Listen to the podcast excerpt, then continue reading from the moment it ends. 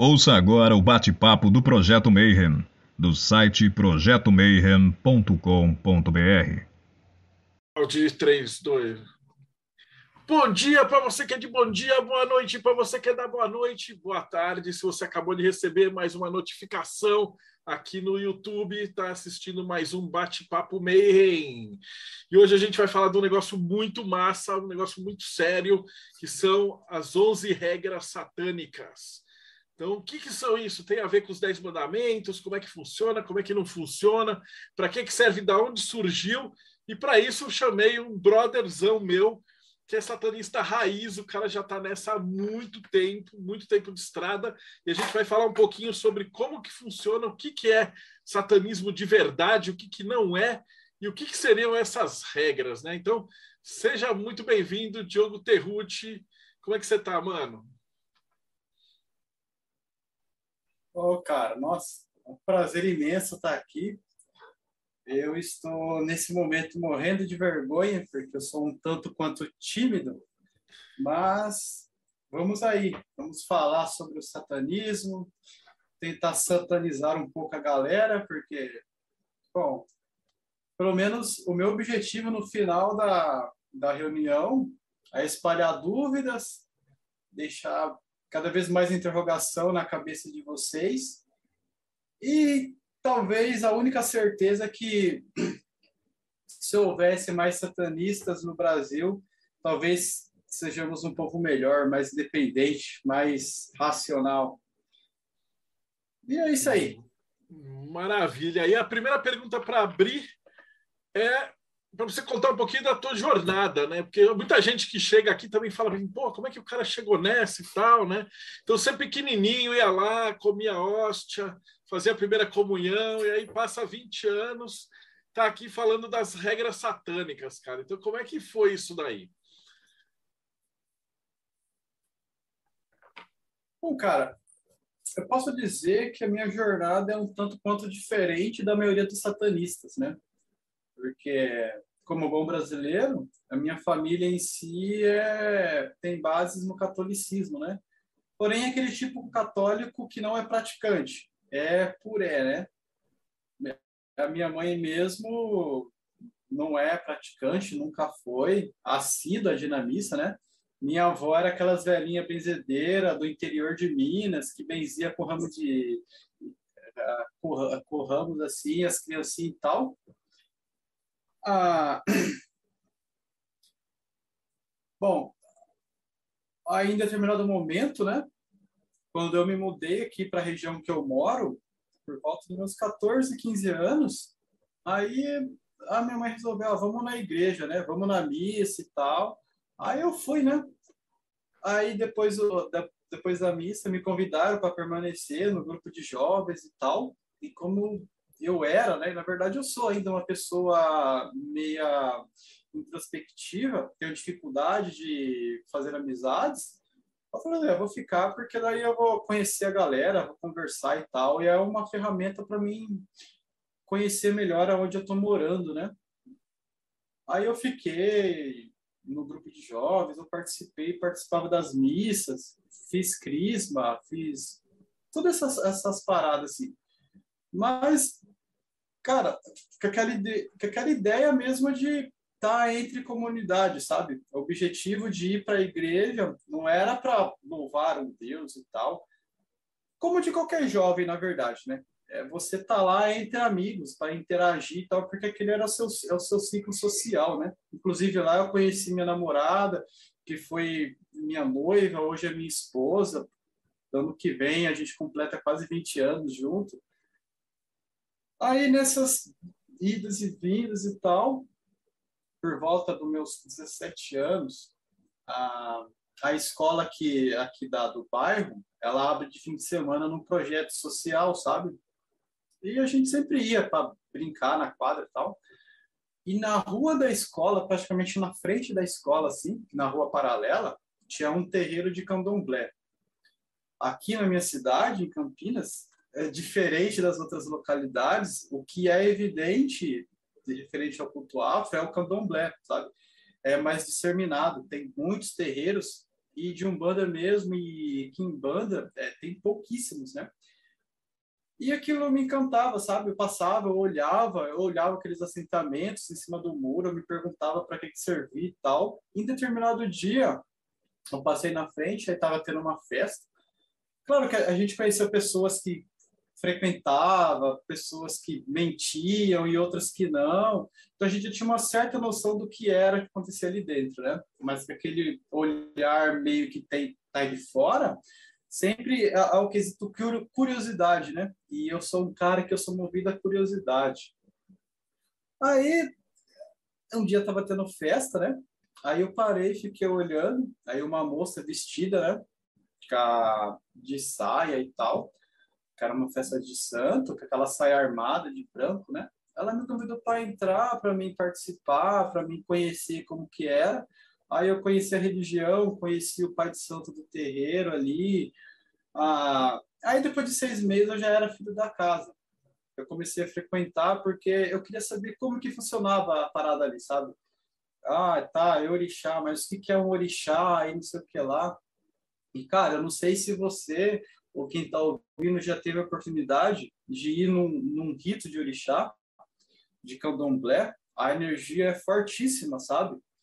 Ah, eu não sei o que, que é que rola, não sei se é a frequência das, das batidas no atabaque, se é a alteração da vibração do ar, eu não sei, mas ah, e é legal, cara, que tem um documentário de um cara que era ateu, isso daí passava no Netflix, não, desculpa, na History, chamava O Infiltrado o programa. O cara era um ateu e ele foi uma vez no rito de candomblé e ele sentiu alteração de consciência e tal, sabe? Você vê o tanto que era forte, né? É forte esse, é, é, essa, esse, esse tipo de culto, né? Não sei se é pelas músicas, pelas uelas, pela a, a, o som dos atabaques, né?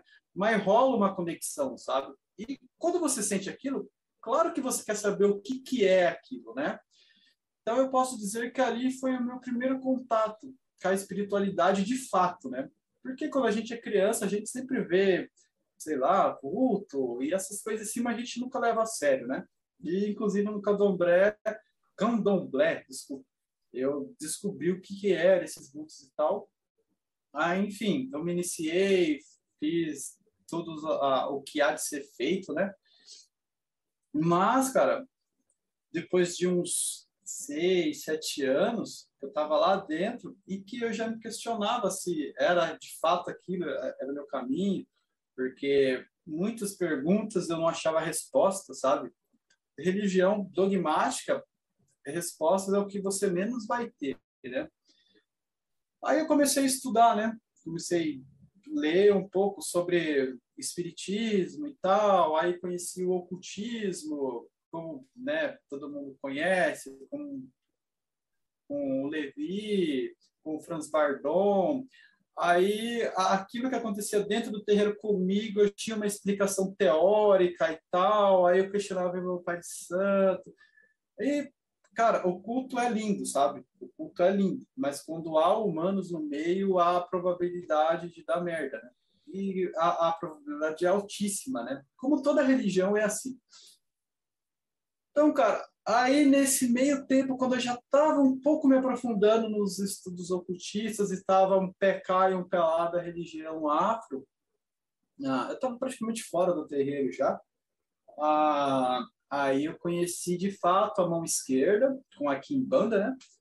Tipo, o que de fato é Kimbanda e tal, e por consequência eu conheci os pensamentos e filosofias satanistas, e, cara, aquilo foi como se, se eu levasse uma paulada na cabeça e, ó, putz, agora acordou, sabe?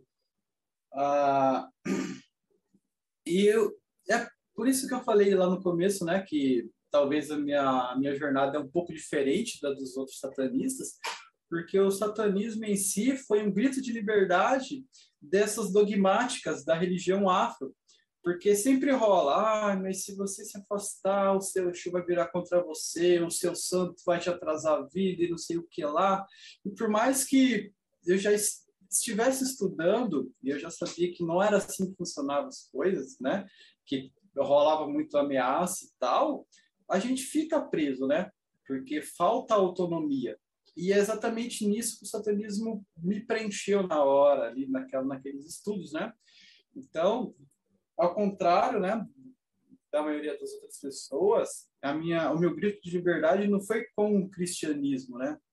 Porque o cristianismo que eu tive contato era com os católicos, e os católicos são, são relax, são de boas, né? Acho que já passou a época de imposição deles, assim, né? Ah, mas o povo de, de nação é, é, era mais dogmático, mais mente fechada e tal, né? Então ali eu criei a coragem de dar aquele grito de independência, aí eu caí de cabeça nos estudos, ah, conheci muitas pessoas competentes na, nas diversas ramificações do satanismo, do luciferianismo, pessoas ateístas que ah, falam muito de Lavey, do self, da sombra, pessoas teístas que realmente acreditam que existe uma energia que motiva o homem a, a realmente assumir esse papel de Deus da sua vida e tal. Luciferianos que vão falar sobre a iluminação e etc e tal. Conheci algumas ordens, algumas escolas, muitos grupos de Facebook e tal, e nem tinha tanto naquela época. Nesse meio do caminho, eu conheci um tal de Jorge Flores, que, cara, ele é uma referência do satanismo nacional, ele é fantástico. Ah, e mais do que isso, ele é um cara que tem paciência, sabe? Ele é como aquele ditado, você vai entender bem, medieval sobre alquimia. Deleite as crianças e dê carne aos adultos, sabe? Quando você sabe regar para ter um então, aí eu, mas o que mais me fascina, né? Me, me fascinou na época e me fascina até hoje é a filosofia satanista, sabe? É uma filosofia de liberdade, de individualidade, ah, de autossuficiência, né? De você buscar os sentidos da sua vida em você sem ser escravo de ninguém, por assim dizer, né? E claro que ah, esse tipo de pensamento você só tem depois que você destrói alguns muros, né? E cara, eu, em alguns, em alguns momentos eu vou falar sobre a, a, religião cristã, sobre o catolicismo, sobre a igreja, mas por favor, não entenda que eu estou falando sobre a espiritualidade das pessoas, mas sim sobre o que eu costumo chamar de sistema sociocultural de dominação, que é o que eles fizeram, né? Eles dominam as, a, as mentes pelo medo, pela imposição, Hoje, o católico não mais, mais o protestante, mas o modus operandi é o mesmo. E são milênios né, de, de dominação. Então, as raízes são profundas na nossa psique. Quando você se afirma ser independente, você vai sentir culpa de, ah, eu não preciso, sei lá, temer um Deus para, sei lá, ser independente, sabe?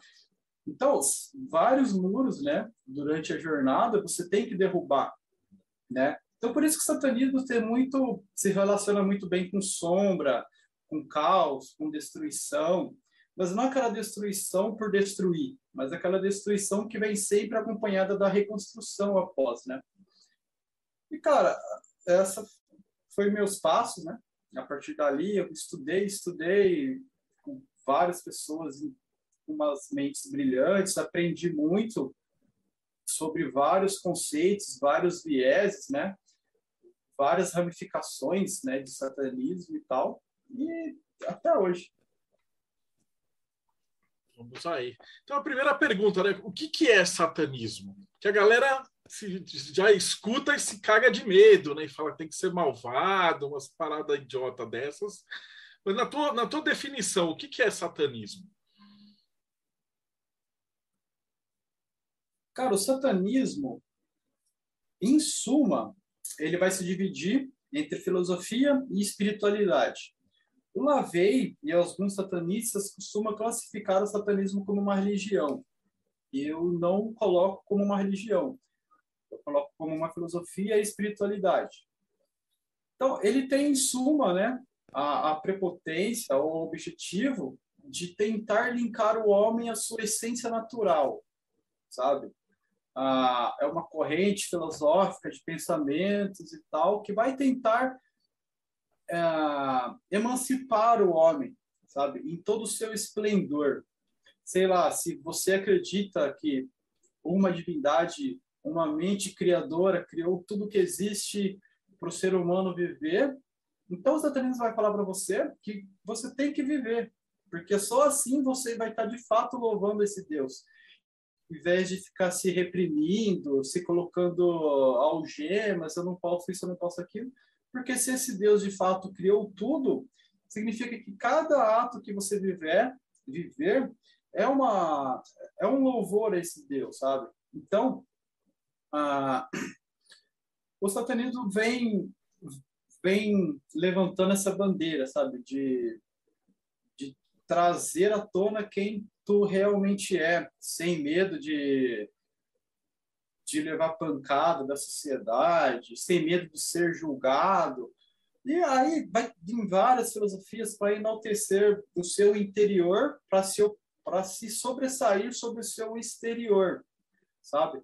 E ao longo da nossa conversa, a gente conversa um pouco mais sobre isso.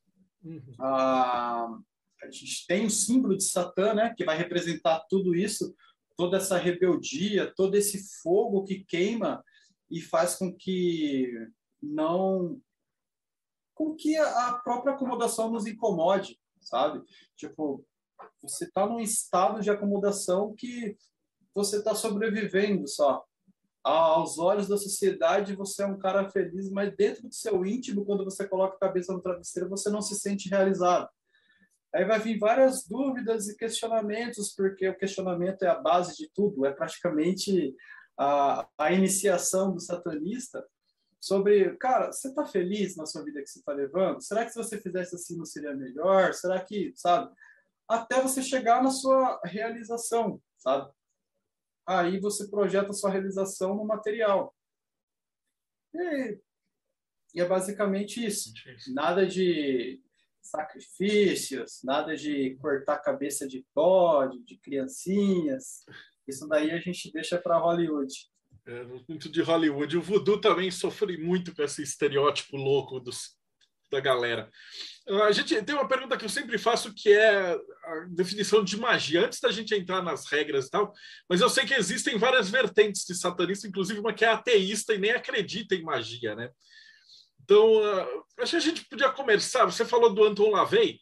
Antes da gente falar as regras, como foi ele que desenvolveu essas regras? Fala um pouquinho. Quem que foi o Anton LaVey? Sim, sobre magia, né? Você deu uma perguntada antes. Cara, eu acho que durante, durante todas as ramificações do satanismo, tendo elas ateístas ou teístas, elas vão te falar que a magia, em suma, é a modificação da sua realidade perante a sua vontade individual. Aí a gente vai chegar em várias reflexões, porque se você muda o seu interno e a sua mente, propriamente dito, ah, você vai mudar de fato a maneira que você observa a realidade.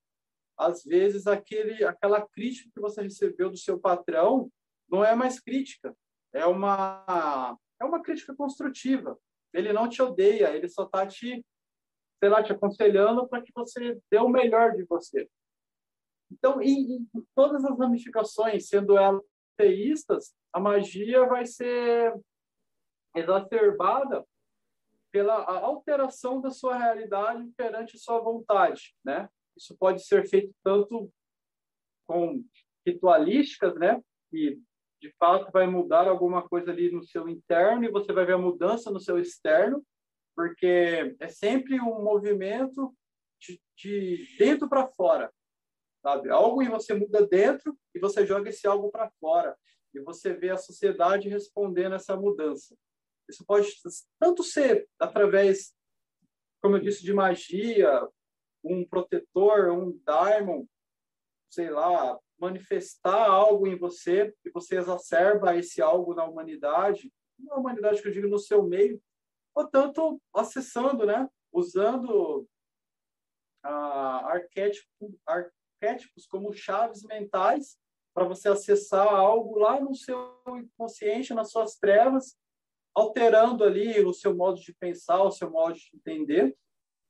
E você vai mudar o seu meio pelo seu exemplo, sabe? Você vai ser o, o, sei lá, um bom exemplo para seus filhos, para sua mulher, para seus vizinhos. Automaticamente você vai mudar o seu meio ali, né? Sobre Lavei, cara, putz, esse cara é, é polêmico, porque as pessoas que chegam recentemente, né, elas vão receber a informação que Lavei foi o cara que inventou o satanismo, né? E de fato isso não é a verdade, né? Antes de Lavei existia essa corrente de pensamento, né? A gente tem a Telema, a gente tem o, o meu o, o filósofo que eu adoro muito, que é o Nietzsche. A gente vai ter vários outros escritores ali do período iluminista que vai ressignificar símbolos de Satã e Lúcifer como rebelde ou como opositor, aquele que vai se levantar contra um pai injusto, né? Então, esse pensamento já, já existia na humanidade, né? E a humanidade sempre fez reverência aos seres de sombras, né? Inclusive nas, nas comunidades antigas, né? Mas não existia esse binarismo, né? Que existe hoje de bem e mal, que aquele cara ali é trevoso, então ele é mal. Não, os seres de sombra significavam o equilíbrio do universo, né? Um exemplo clássico é Sete e Osíris. Lavei foi o cara que pegou essas todas essas informações que estavam vagando e juntou com as informações que ele tinha também, com o conceito de realidade que ele tinha, porque ele via que a humanidade era totalmente hipócrita, né?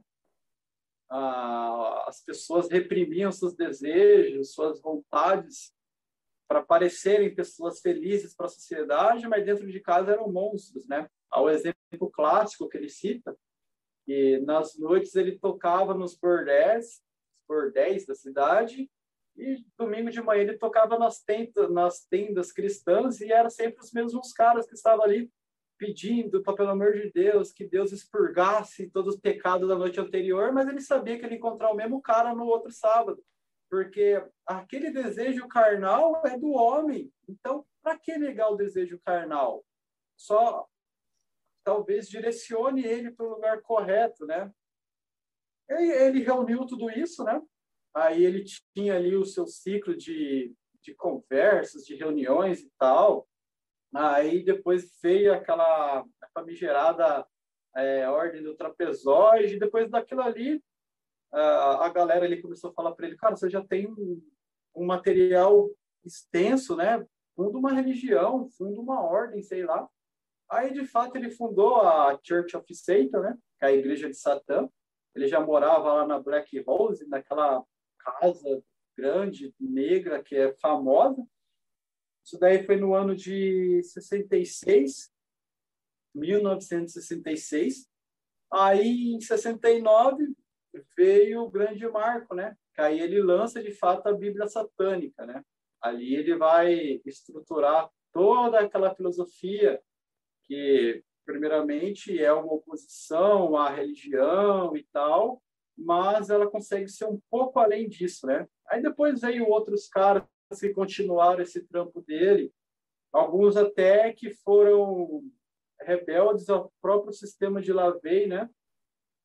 Ah, por exemplo, o templo, o templo de Sete, né? Que veio de um broto que se rebelou contra a igreja de Satã, do Michael Aquino, e ele tinha né, a, essa filosofia de Lavei como base, mas só que ele colocou o Satã ali como de fato um ser espiritual, sabe? Uma energia cósmica ou anticósmica, né?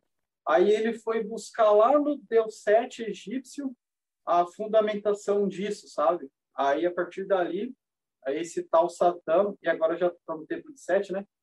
Ah, deixa de ser somente aquele opositor da igreja e torna-se a ser de fato um, um ser criador, sei lá.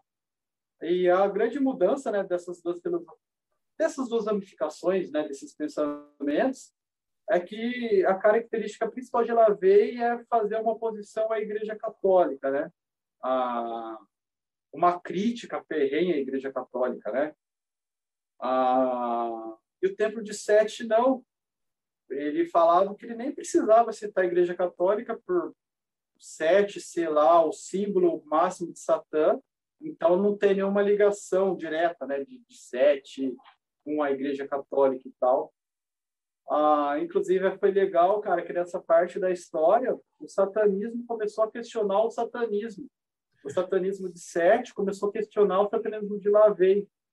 E é da hora porque, por mais que sejam todos satanistas, tem que rolar essas críticas, né? É, essa, esse questionamento, porque é através do questionamento que você evolui. Aí veio várias outras ramificações, etc tal. Veio a galera da bruxaria, a galera da ONA, depois veio, talvez sejam mais desses mais famosos, né? Os mais recentes, que foi a corrente 218, o satanismo anticósmico, tal, que eles vão se embasar lá na Babilônia, no mito de, de Tiamat, tal, mas sempre seguindo esse modelo, sabe? É uma mudança interna e você vai jogar para o externo. A, a, pre, a preponderância é sua. Como você observa tudo isso, e não os olhos do outro sobre você.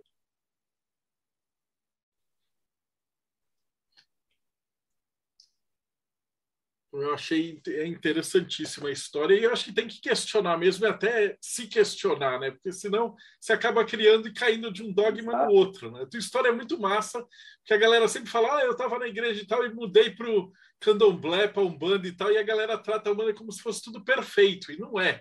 Cara, tem um monte de ser humano lá e os caras caem nos mesmos erros de onde eles vieram, né? Exatamente. Bom, e a gente vai falar então das leis. Você preparou então o PowerPoint? Fica à vontade. Então. Eu vou compartilhar aqui com vocês. É um pouco das filosofias e tal, acho que vocês vão gostar.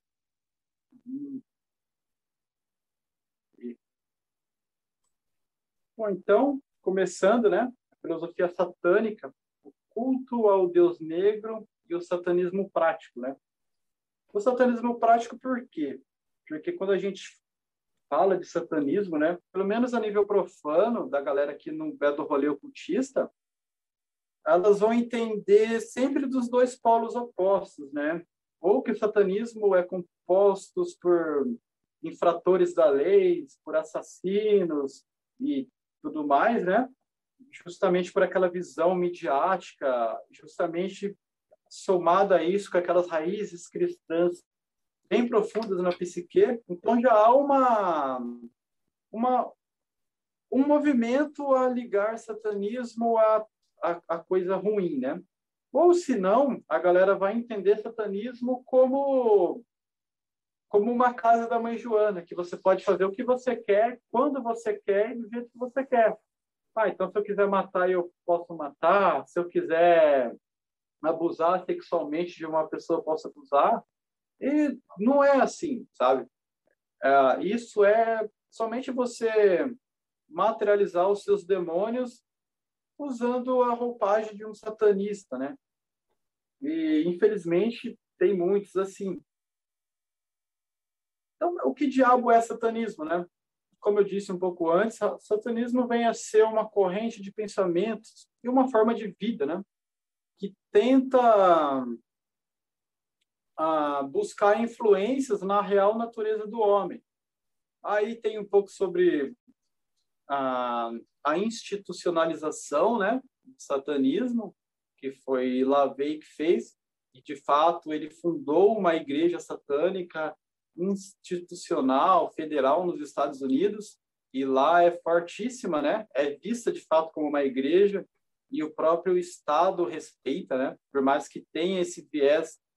E só abrindo uma, uma aspas aqui, né? A maioria da galera ela veio como um, um ateu. E eu colocaria mais como um cético. Porque ele vai falar de muitas coisas que vai ultrapassar o ateísmo. Ele vai falar de manipulação energética e disso, daquilo. Então, talvez ele se encaixaria mais como um cético, né? Mas fica a, a quem queira, né? Ler um pouco depois sobre ele, fica o julgo de cada um. Ah, em 66, ele funda a Igreja de Satã, de fato. Em 69, ele lança a Bíblia Satânica. E Lavey foi espertíssimo, né? Ele, ele era um cara esperto, né? Porque ele era altamente midiático. Ele sabia chamar a atenção da mídia. Ah, nesse período, estava rolando, ou um pouco depois, aquele filme O Bebê de Rosemary, que fez um sucesso estrondoso no cinema. Aí o Lavei colava na, nas estreias, no, no, cinema, todo vestido de negro e tal. E era fantástico. Ele sabia chamar atenção para ele, né? Ah, o satanismo, né, enquanto ideologia, é algo novo, inteligente, diferente, e por isso mesmo não é para qualquer um. Como eu disse, para você entender de fato o que o satanismo tem a oferecer, alguns muros têm que ser destruídos, né? Ou você chegar até aqui com os muros destruídos já. A, a primeira e mais importante coisa a saber é que o satanismo moderno não é um culto a um Deus externo, não é você se ajoelhar perante a Satã, ai Satã, por favor, eu sou um coitadinho, me ajude. Não, é você de fato ser um Satã na Terra é reconhecer em você essas energias satânicas, esse fogo de Satã que arde no seu interior, trabalhar esse fogo e manifestar esse fogo no seu material. Ou seja, é um culto a você mesmo, se reconhecendo como um Satã na Terra. Ah, alguns ideais, né, que é importante citar como eu disse, a dúvida e questionamento são ferramentas primordiais e importantíssimas para a emancipação humana.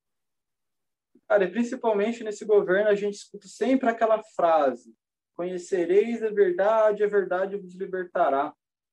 Mas se você conhecer uma verdade engessada, manipulada, a possibilidade de você ficar acomodado naquela verdade de fato ser engolido pela, pela maré é altíssima.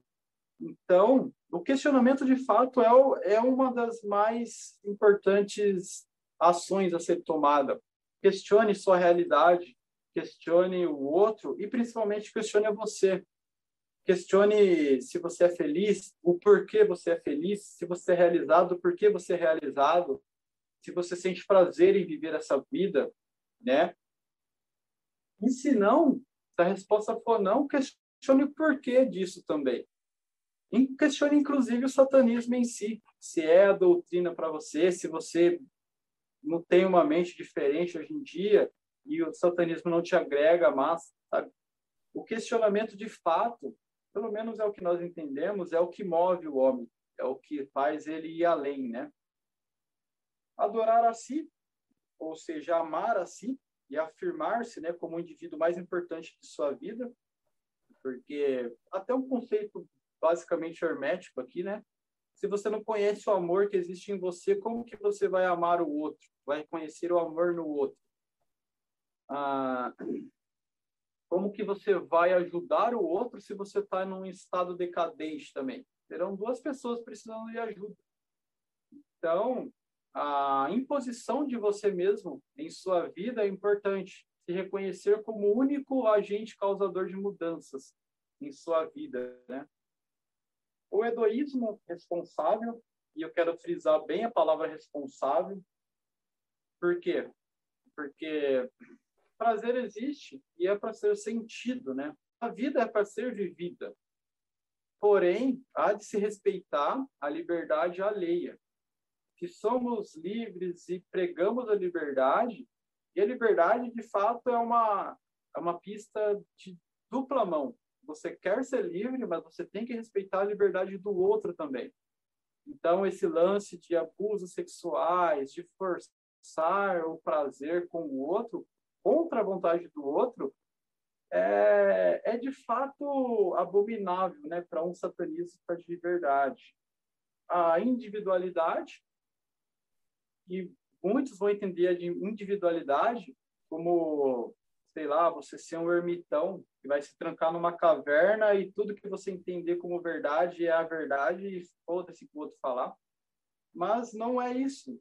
A individualidade, ah, pelo menos na minha visão, e eu tento fazer isso todo dia, você conversar com pessoas diferentes, que pensam diferente de você, porque todo debate sadio vai te gerar uma gama de informação, e aí sim, na sua individualidade, você usar essas informações como verdadeiras, verdadeiras peças de quebra-cabeça, e você vai montando a sua verdade, a sua realidade ali.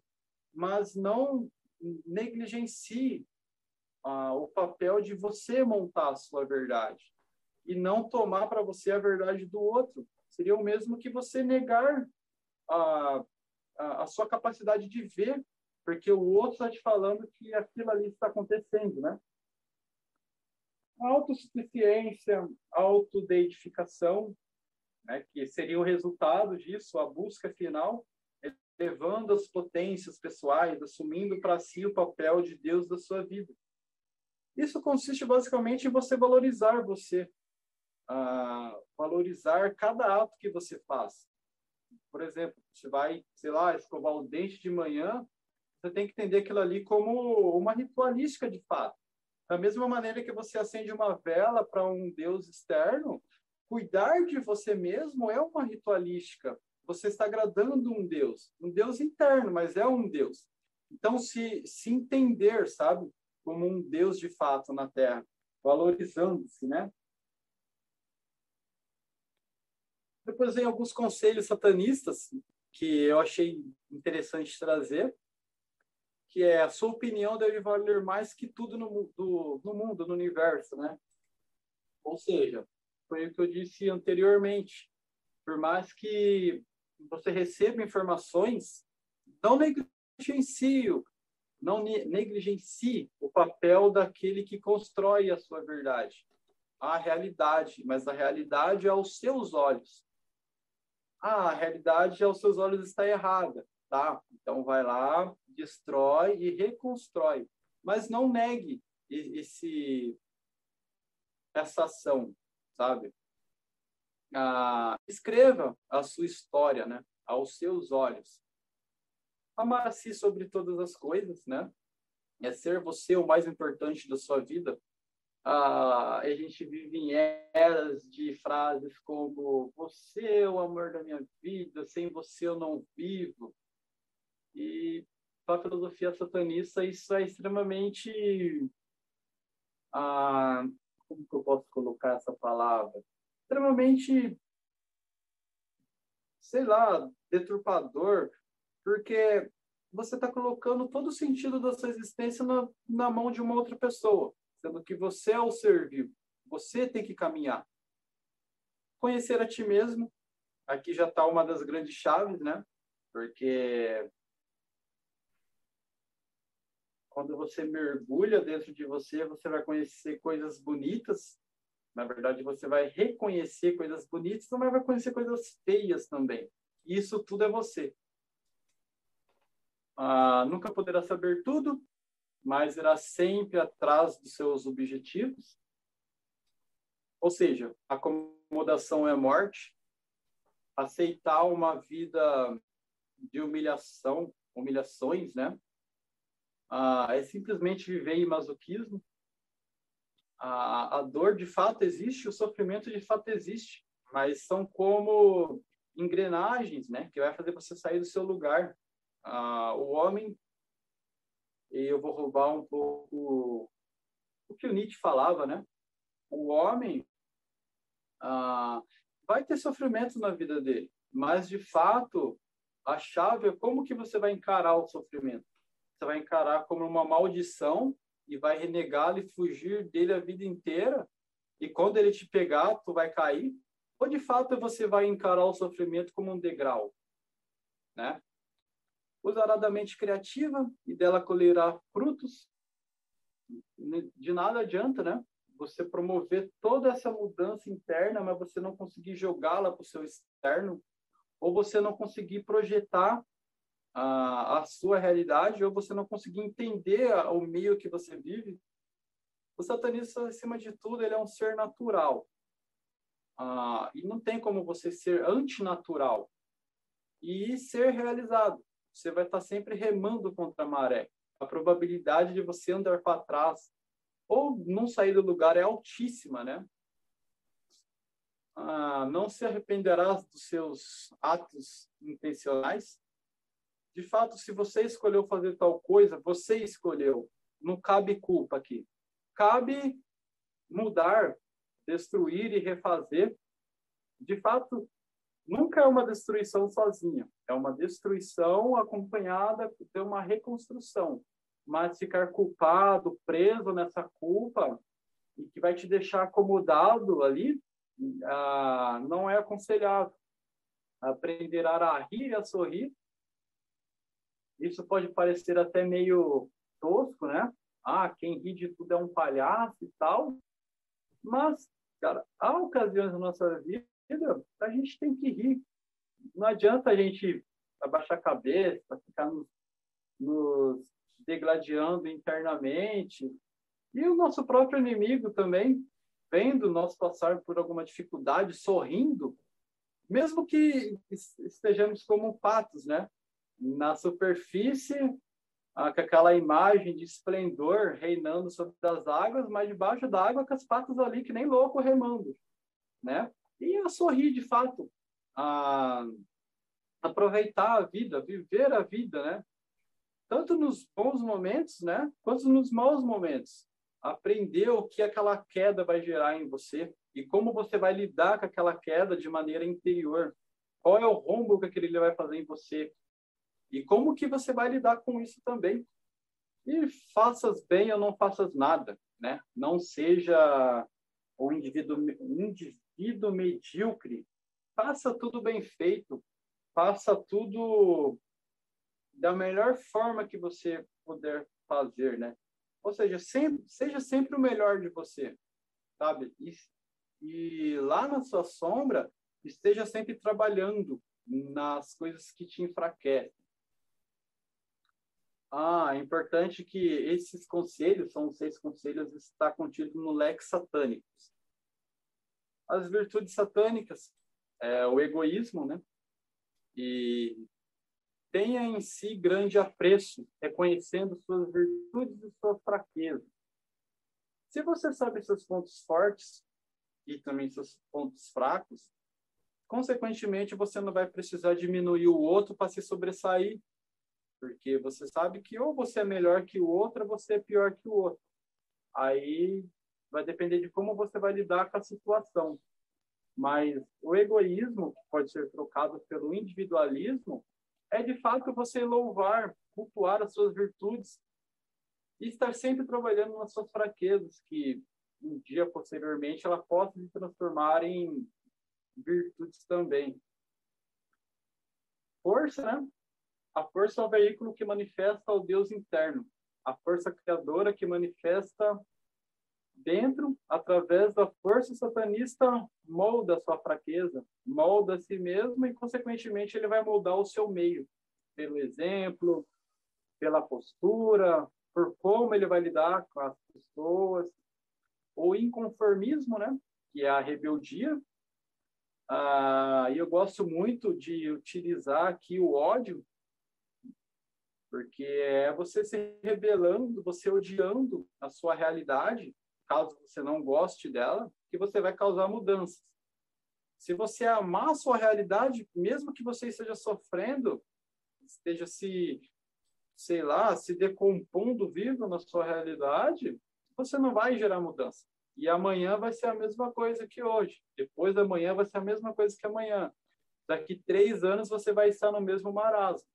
E é o ódio que vai gerar essa mudança.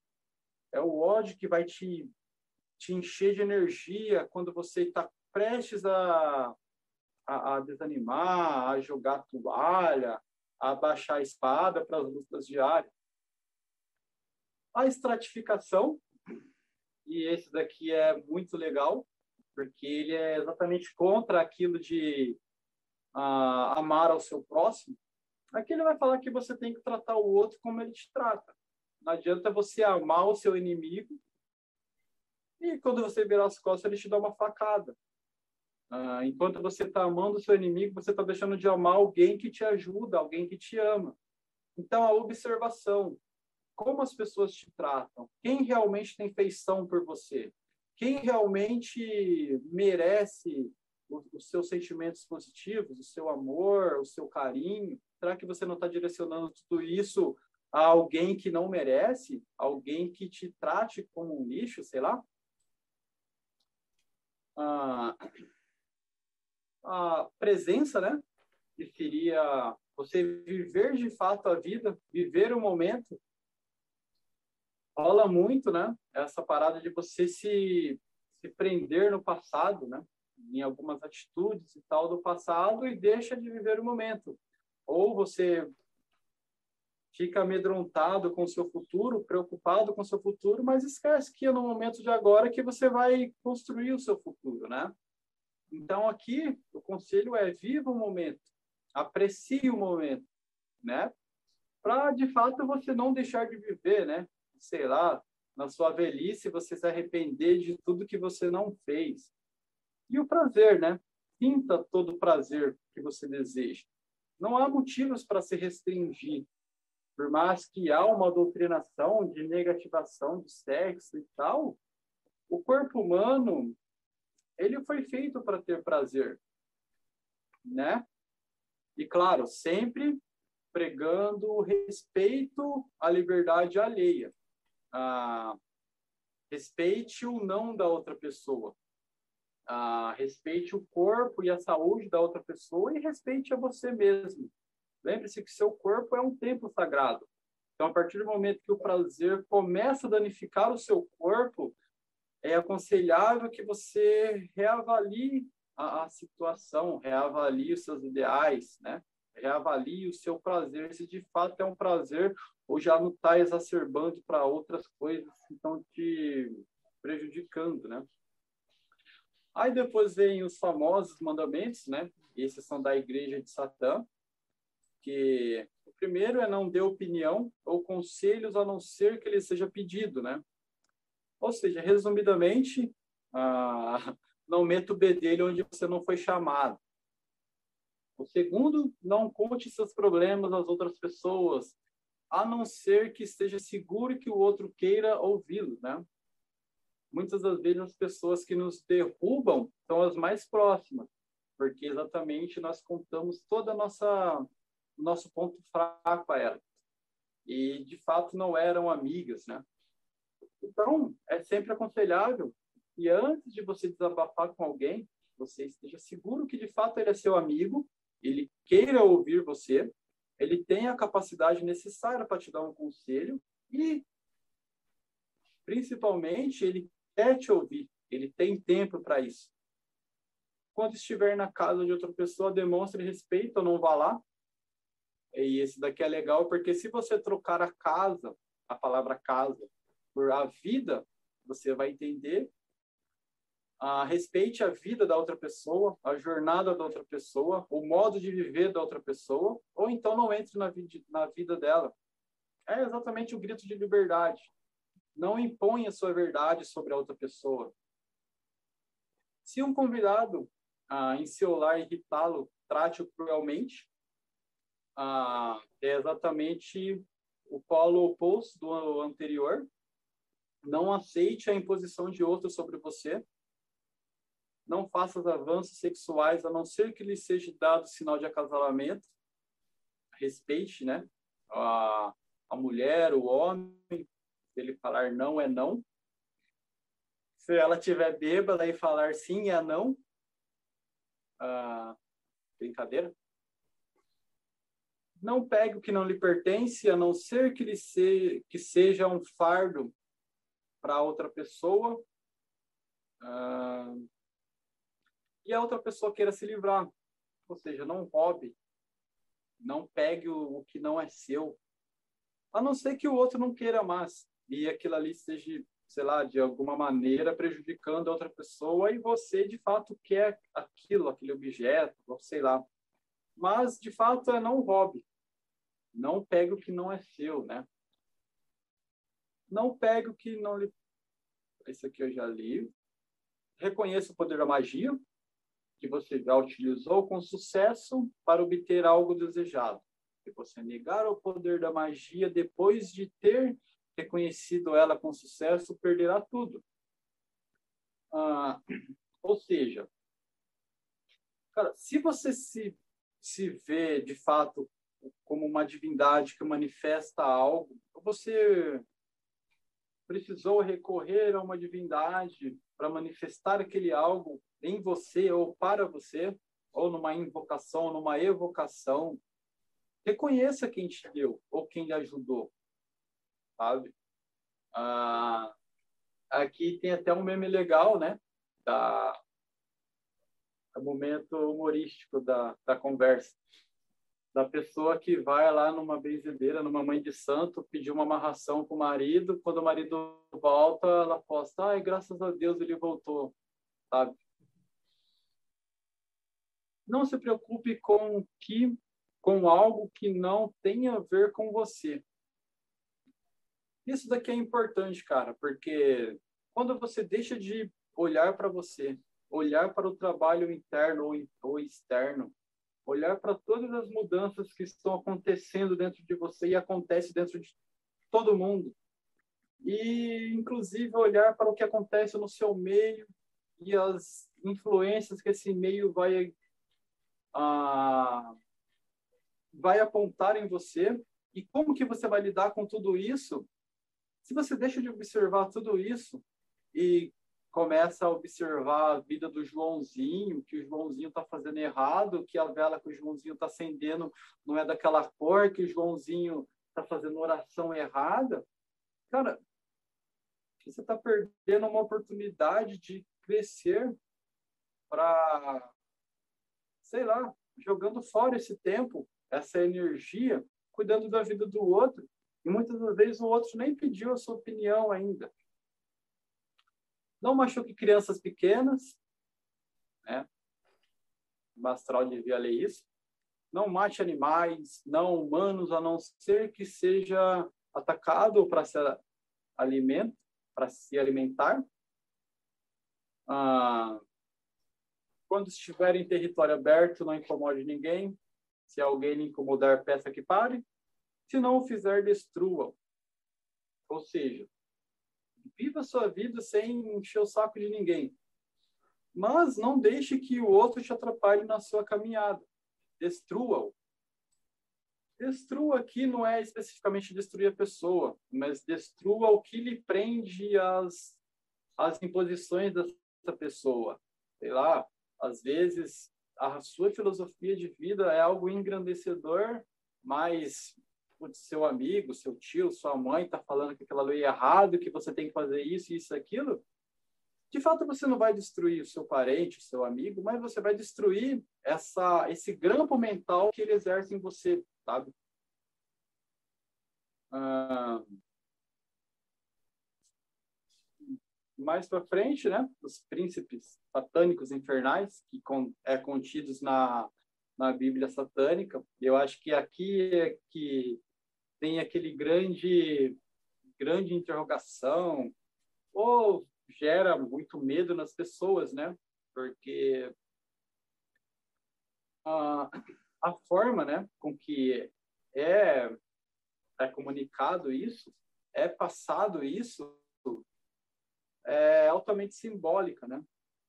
E para quem está de fora vai entender esses simbolismos como como algo literal, né? Ah, então, Satã, que em hebreu significa o adversário, o opositor, né? ele advém dos vocábulos shaitum, shaitum, shaitunum, que vai simbolizar exatamente isso, né? Ele é como se fosse ali, alegoricamente, um advogado de acusação. Ele vai estar sempre te acusando sempre falando que você não tem a capacidade necessária, sabe? Quando tu tá lá na escola fazendo alguma coisa e seu amigo fala, oh, você não tem capacidade de fazer isso, você não consegue aí você faz para provar para o outro que você tem a capacidade necessária. Ah, ele também é do elemento fogo, né? Ele representa o elemento fogo. Ah, o fogo, né?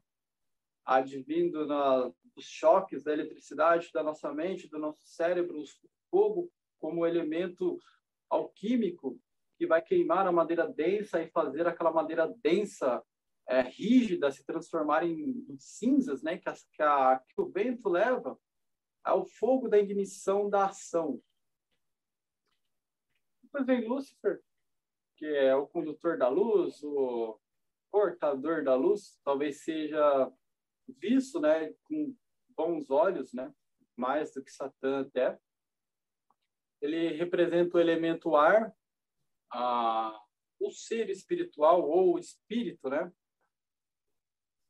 A, e Satã é direcionado ao sul, Lúcifer ao leste, Belial ou sem mestre, a, o elemento terra, a independência, ou norte, né? Toda aquela energia terrena, aquela energia do prazer, da guerra, de viver as situações, né? Aproveitar de fato todas as experiências que nos é oferecidas, né? E viver como um guerreiro, né? Como realmente um sem mestre, alguém que não, não vai te impor nada ali, e, claro, tudo que vai reger o elemento terra. Depois vem Leviatã, em hebreu, a serpente tortuosa, né? ou o dragão submerso, ou monstro submerso, que ele vai reger o elemento água. E a água vai se comunicar diretamente com as emoções, né? Inclusive, há uma citação fantástica de Leviatã, como ele sendo o guardião de um tesouro extremamente potente, né? Mas poucos satanistas de fato chegam até esse tesouro porque tem medo de olhar, olhar Leviatã nos olhos, né? Considerações finais, né? Pense como satanista. Aqui tem duas citações interessantíssimas. A primeira coisa a se aprender é que você, se você quer conhecer Satã, você tem que deixar Satã falar. Não faz sentido procurar informações sobre um assunto com pessoas que simplesmente não estão preparadas para lhe responder. Não adianta tentar aprender sobre o diabo lendo os livros dos anjos. Não se pode tentar entender um lado da história dando ouvido justamente para o seu polo opositor ou para o seu polo oposto. Não se pode entender a, a semente daquilo que está nascendo, consultando o corpo daquilo que está morrendo. Para entender uma nova maneira de pensar, você tem que deixar a antiga maneira para trás.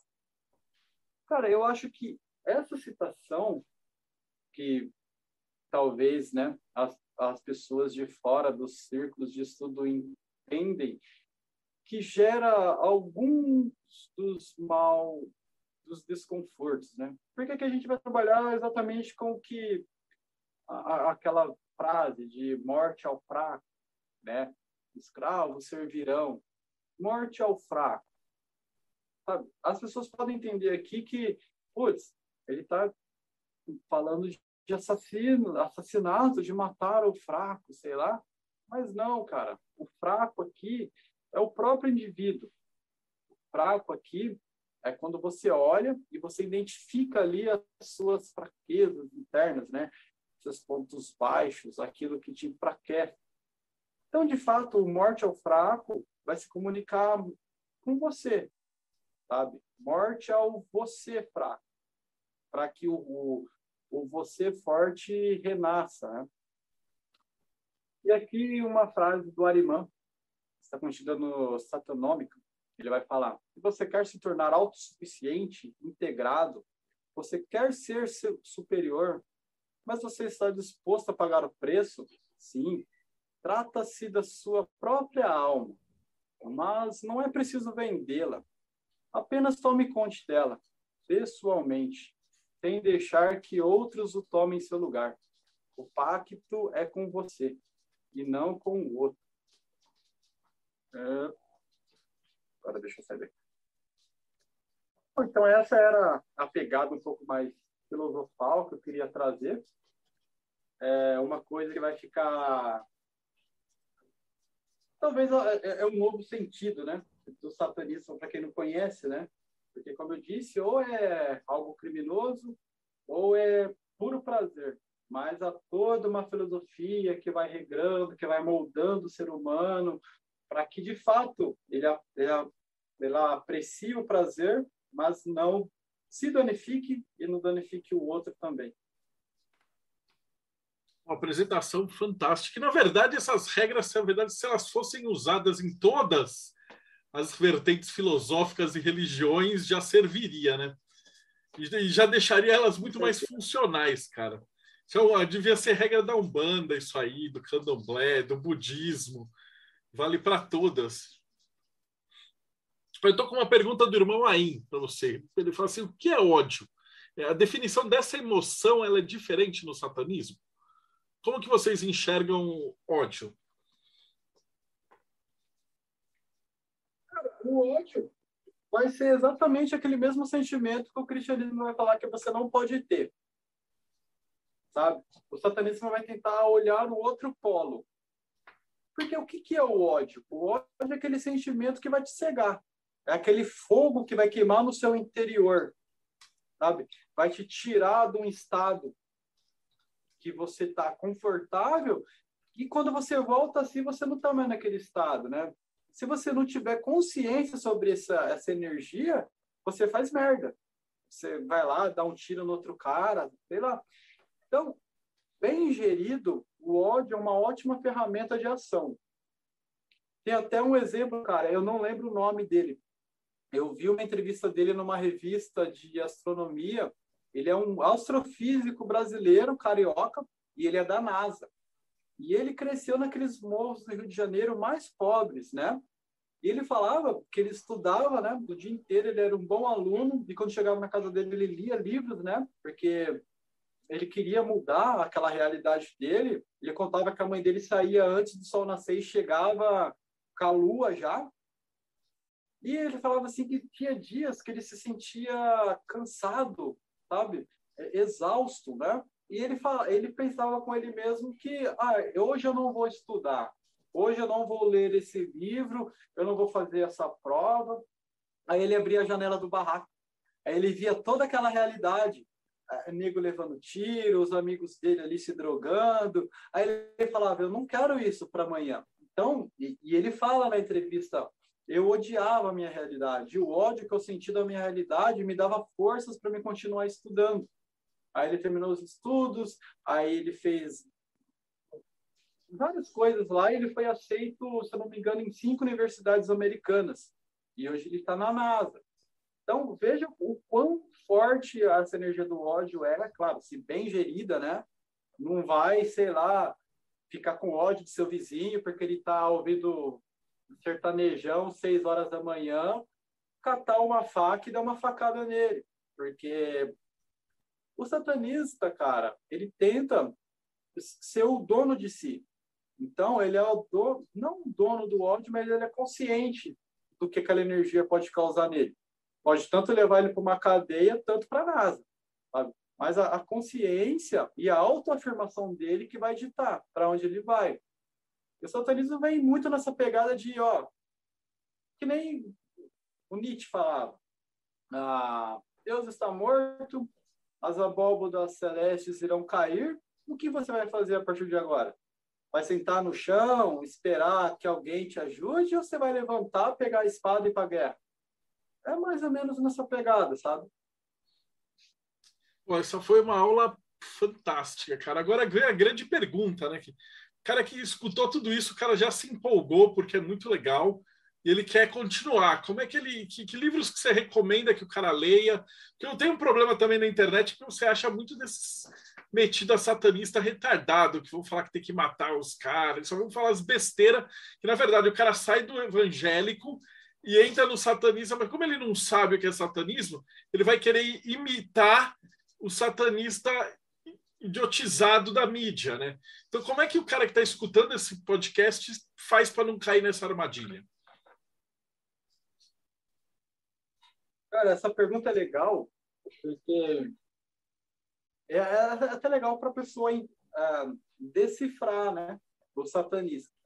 Porque existem alguns estereótipos de satanista, né? Existe aquele satanista religioso, né? O satanista cristão, que ele passou a vida inteira lá na igreja pedindo as coisas e Deus não deu. Deus não deu não porque Deus é ruim, o Deus cristão, mas porque o cara não fez por onde. O cara quer um emprego que, sei lá, ah, o cargo que ele quer tem que ter uma faculdade, mas o cara não tem o ensino médio completo, né? Aí ele se rebela contra esse Deus e vem para o polo oposto, achando que o, o tal Satã dos satanistas é o Satã bíblico, o diabo bíblico, né? E ele chega aqui e vem querer fazer pacto, aí ele vai tratar Satã como Deus cristão, vai fazer oração, vai colocar o joelhinho no chão, vai colocar a cabeça ali como degrau para os outros pisarem e tal. Cara, isso daí é o que mais tem na internet. Ai, Satã, meu pai, Lilith, minha mãe, que não sei o que lá. Cara, é uma crise de paternidade e maternidade que a gente vê, velho. Mas, de fato, se você trocar, trocar ali o nome Satã e colocar Jeová, o cara é um cristão, sabe? Então, esse estereótipo já não é legal, porque é só uma outra face do cristianismo, né? Talvez o polo oposto. Aí vai ter os satanistas midiáticos, né? Os hollywoodianos, que vai achar que Satã de fato é aquele ser que vai te enriquecer se você matar uma criancinha. Ah, e você tem que ser mauzão, né? Tem que tratar mal todo mundo e tal. E é esses daí que vai fazer aqueles anúncios de vende esse pacto, né? Porque ele vai querer pegar aquelas pessoas que, como ele, tem aquela concepção de satanismo como algo hollywoodiano, né? Mas se você dá uma pesquisada fácil ali no perfil do cara, o cara vai estar tá vendendo pacto de riqueza, mas mora num barraco. Então, será que esse pacto só serve para os outros e não para ele? Esse também já não é legal o satanista em si, cara, ele vai puxar para ele a responsabilidade. Ele é aquele cara que quando você procurar ele, putz, minha vida tá assim, assim, assim, tal, ele vai falar para você, velho, você já parou para ver as merdas que você tá fazendo? Já parou para ver que, sei lá, você está se desvalorizando, você está colocando o outro acima de você, talvez seja por isso que você tem esse sentimento negativo dentro de você. Vamos colocar isso em prol de você mesmo, sei lá, sabe? E geralmente as pessoas não gostam disso. As pessoas querem permanecer na fantasia, né? Então, por mais que você explique para a pessoa, cara, não existe pacto para ficar rico, não existe pacto para você, sei lá, ficar famoso, virar um cantor. As pessoas, sabe, elas, elas estão distantes da realidade, né? Mas eu rodei, rodei, cara. Deixa eu ver uns livros legais, cara. Bom, a, a base né, da filosofia é a Bíblia de Lavey, a Bíblia satânica de Lavey. É, é de fácil acesso. Lá, Lavey vai construir uma linguagem simples e direta. Ah, ele vai dividir a Bíblia em quatro pilares, né? São os quatro elementos, os quatro príncipes, príncipes. Mas eu adicionaria um quinto pilar, que é o prólogo e a introdução, que lá ele vai condicionar a mente do, leitor para absorver tudo que ele vai apresentar depois ali. Depois da Bíblia Satânica, cara, eu recomendo fortemente o Lex Satanicus, que é. E é, é, eu falo isso até com orgulho, certo?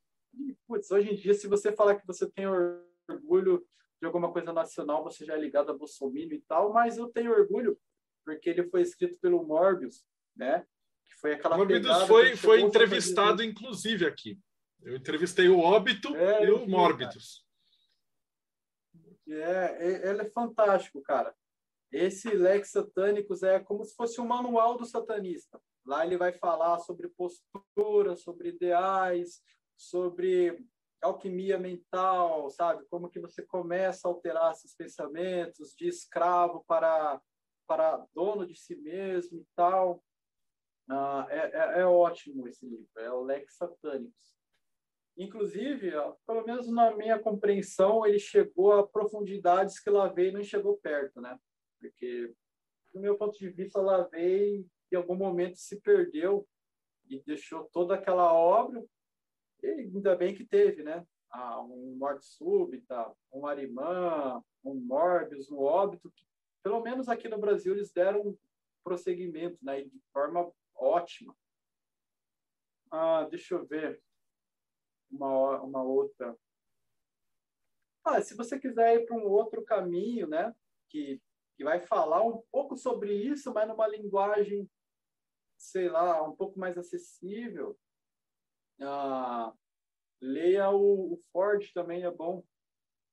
Ele vai se denominar como um luciferiano, mas os conceitos são parecidos, sabe? É bom para você dar uma variada também.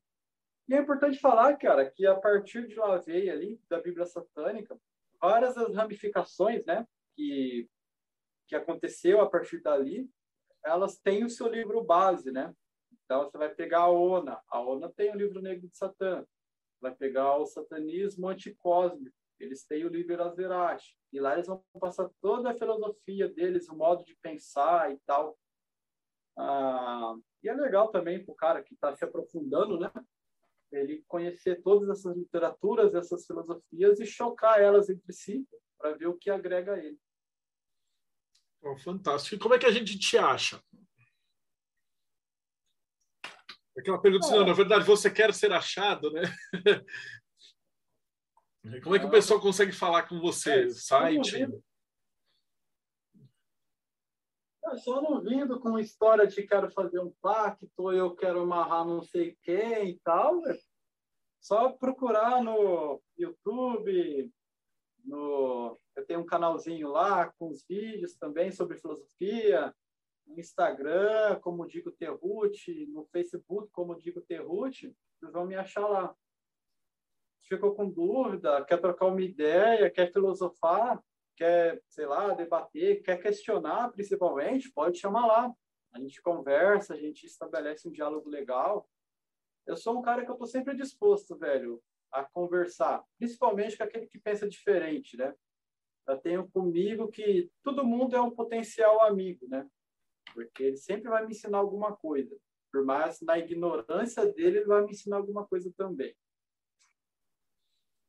Oh, fantástico. Antes de, de, fechar, só o Bruno pediu para te perguntar, que a gente sempre pergunta para a galera da, religioso e tal, na sua opinião, não é do satanismo, você está falando como o Digo Terrute.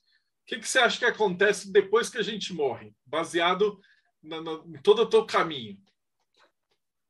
Não tem resposta certa. Eu já perguntei isso para 250 Nossa, pessoas é. e eu recebi 250 respostas. Então, é o bolão. Depois que a gente morrer, a gente vê quem que ganhou, né? Não, e é legal, cara, que eu, eu, sempre me perguntei disso, né? Na minha adolescência eu lia muito livros espíritas, né? Eu lia muito Chico Xavier, Zília Gaspareto. E, putz, aquilo ali fazia total sentido, né? Porque a gente está sempre buscando uma resposta fácil para alguma coisa. Ah, uma criança nasceu com paralisia, ah, porque na outra vida ela foi muito da puta e tal. Aí você vai vivendo, vai ganhando mais massa, né? Cara, eu eu não tenho conceito formado, sabe?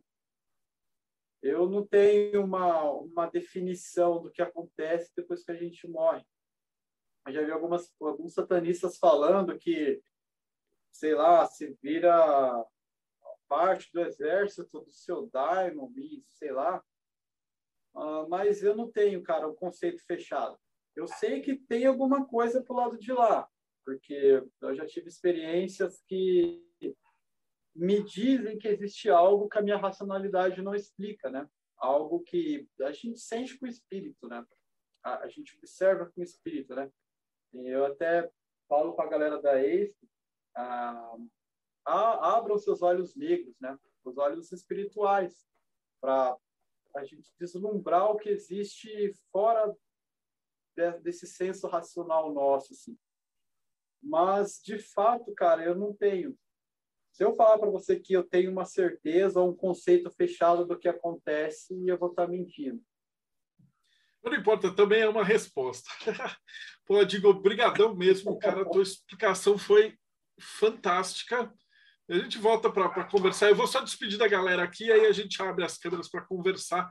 Então, brigadão. Então, não esquece, segue o canal, dá like, é, dá uma espiada, vê, tem a tag satanismo, que a gente entrevistou pelo menos umas 12, 13 pessoas. Você vai ver vários pontos de vista diferentes. Vai no canal do Digo, eu vou depois pedir para ele. Os links vão estar aqui embaixo na, na descrição. E a gente se vê aí no próximo Bate-Papo Mayhem.